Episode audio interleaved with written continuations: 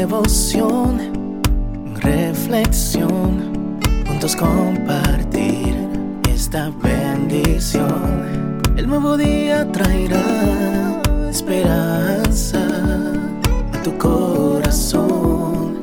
Qué bendición. Darwin Rodríguez, el podcast.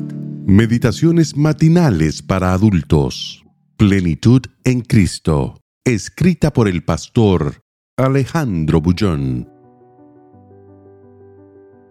En el amor de Dios. Conservaos en el amor de Dios, esperando la misericordia de nuestro Señor Jesucristo para vida eterna. Judas 1:21 el texto de hoy muestra una de las características de las personas que esperan el regreso de Jesús. Esas personas se conservan en el amor de Dios, aguardan la bendita esperanza mientras viven una experiencia de amor junto con Dios. Pero, ¿qué significa conservarse en el amor de Dios? El amor de Dios es como la luz del sol ¿Qué debo hacer para estar bajo la luz del sol? Nada. La luz simplemente está allí a mi disposición. Puedo ir, volver, correr, saltar, y la luz del sol continuará iluminándome. Pero si yo abro una sombrilla, si me cubro con una manta, si encuentro un techo y me guarezco, entonces los rayos del sol no me sirven ya más. La luz del sol no desaparece, solo que sus rayos no me sirven porque yo tomé una decisión. Permanecer en el amor de Dios es como permanecer a la luz del sol. No importa dónde vayas, por dónde camines o dónde te escondas, el amor de Dios siempre te buscará y te alcanzará. Puedes caer en el abismo más profundo, pero el amor de Dios te encontrará.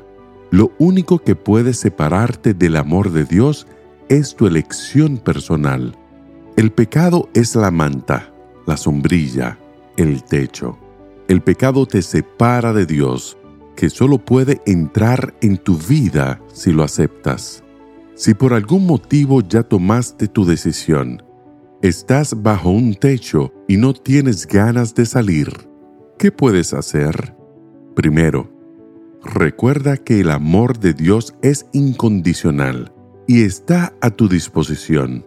Segundo, así como el pecado es como una sombra que escoges, el perdón es una ventana que abres. Si lo haces, entrará de nuevo la luz y el calor a tu vida triste y abatida. Hoy es un nuevo día y se abrirán nuevas puertas.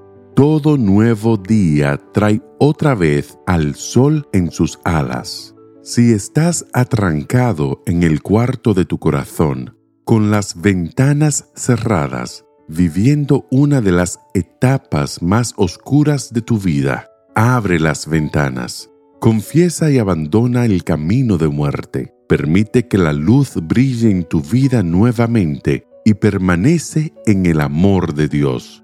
Yergue la cabeza y oye el consejo de Pablo. Conservaos en el amor de Dios, esperando la misericordia de nuestro Señor Jesucristo para vida eterna. Haz esto y el resultado será maravilloso. Que el Señor te bendiga en este día.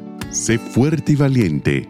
No tengas miedo ni te desanimes, porque el Señor tu Dios está contigo donde quiera que vayas.